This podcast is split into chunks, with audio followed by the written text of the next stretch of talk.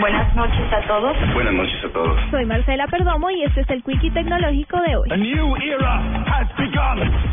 Científicos de la Queen's University de Belfast, en Irlanda del Norte, anunciaron que lograron crear un perfume cuyo olor no se daña o desaparece con el sudor humano, sino que mejora cuanto más abundante sea la transpiración. El resultado, llamado líquido iónico perfumado, tiene la capacidad de potenciar su fragancia cuando entra en contacto con la humedad, por lo tanto emite un agradable aroma cuando la persona está sudando. Además, los científicos aseguraron que el novedoso perfume también tiene la capacidad de eliminar los malos olores de la transpiración gracias a sus compuestos. Los desarrolladores del perfume, que aún no tiene fecha de comercialización en el mercado, aseguran que su descubrimiento puede tener un enorme potencial en el sector de los productos de belleza y del cuidado personal, pues ofrece nuevas vías de desarrollo.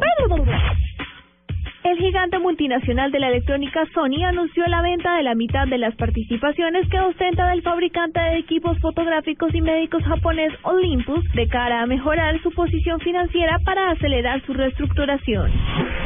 IBM reveló que invertirá 3 mil millones de dólares en los próximos cuatro años para la creación de una nueva unidad bautizada Internet de las Cosas y centrada en la interconexión de objetos cotidianos con la red.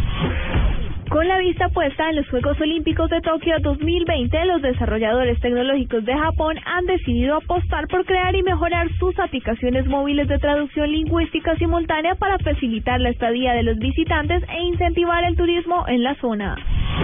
Para la nube, Marcela Perdomo, Blue Radio.